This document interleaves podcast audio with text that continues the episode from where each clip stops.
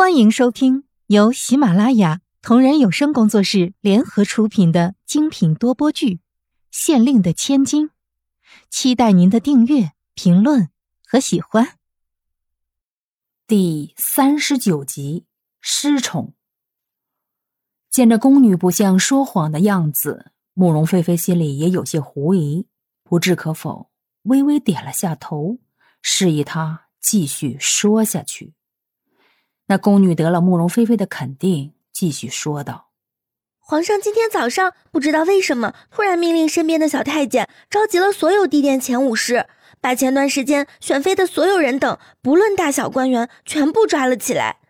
娘娘也是因为那次选妃才入了宫，奴婢是担心娘娘。”宫女的话让慕容菲菲瞬间陷入了震惊当中。选妃的所有人等。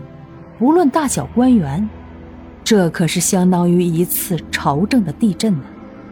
很明显，自己现在还安然无恙的待在这宫里，并不是因为自己不在涉事人等之列。恰恰相反，自己或许就是这次事件的导火索。皇上是冲着自己来的。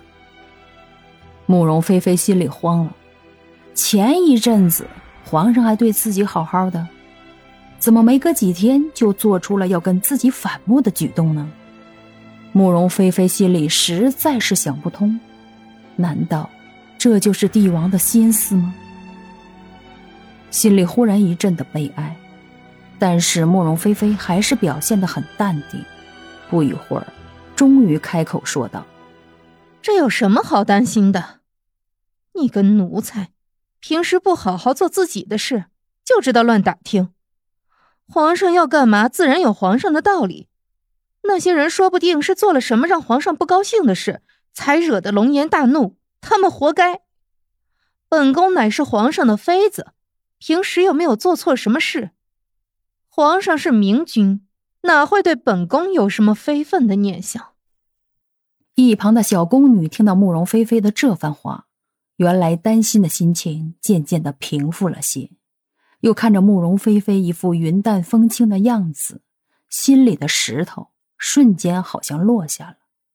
或许真的是自己多虑了，那些人被抓，估计又是借着选妃捞了不少银子，被皇上知道了，所以才入了大狱。见小宫女脸色露出轻松的笑容。慕容菲菲也猜到了小宫女的想法，心里知道是为了自己好，但是皇家的事又怎么说得清呢？有的时候不懂反而对他好，不然不知道什么时候就会给他惹来杀身之祸。就比如那些入了狱的官员们，八成就是因为自己的缘故吧。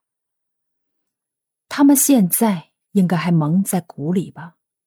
或许等到他们死的那天都不知道自己是为什么被抓的，这就是身为臣子的悲哀，唯有死终。挥挥手示意小宫女退下，慕容菲菲走到茶桌边，自己倒了杯水，缓缓送到嘴边，喝了一口。沉思良久，慕容菲菲神情呆滞，仿佛陷入了另一个世界。也不知道过了多久，慕容菲菲的双眼终于看起来不再那么迷茫的样子，叹了口气，流露出一种垂死挣扎的情绪。如果有人看到，一定会感到十分的心疼的。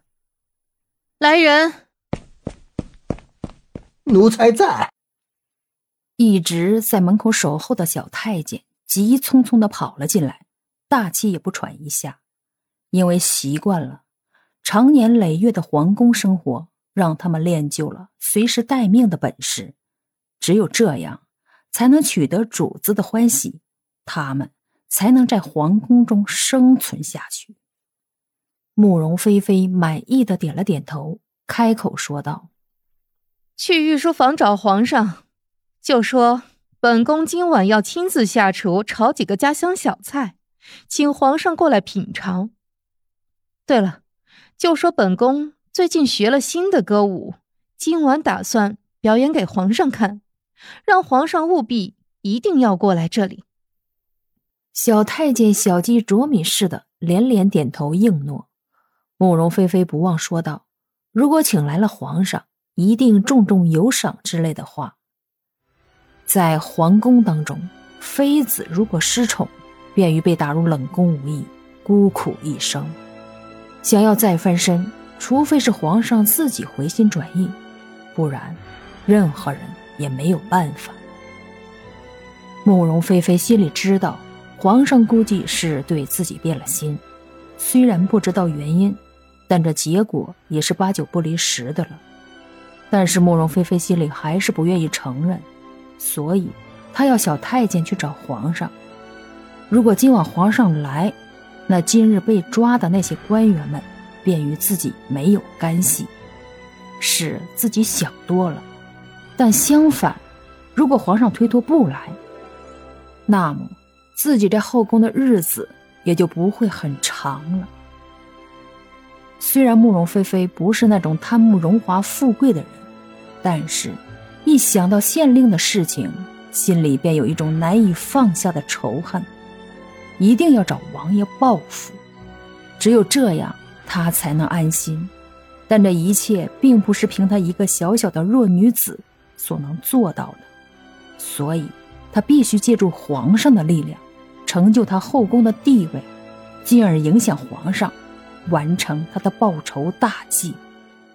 云卷云舒。转眼间已是日暮西山，慕容菲菲依旧躺在软榻上，只不过脸上的表情已经没有早先的淡定，反而显露出一丝焦虑的神情。小太监去御书房找皇上，已经过了一个多时辰了，这么久还没有回来，难不成是出了什么事情？都说皇上的脸就像小孩的脸，变化莫测。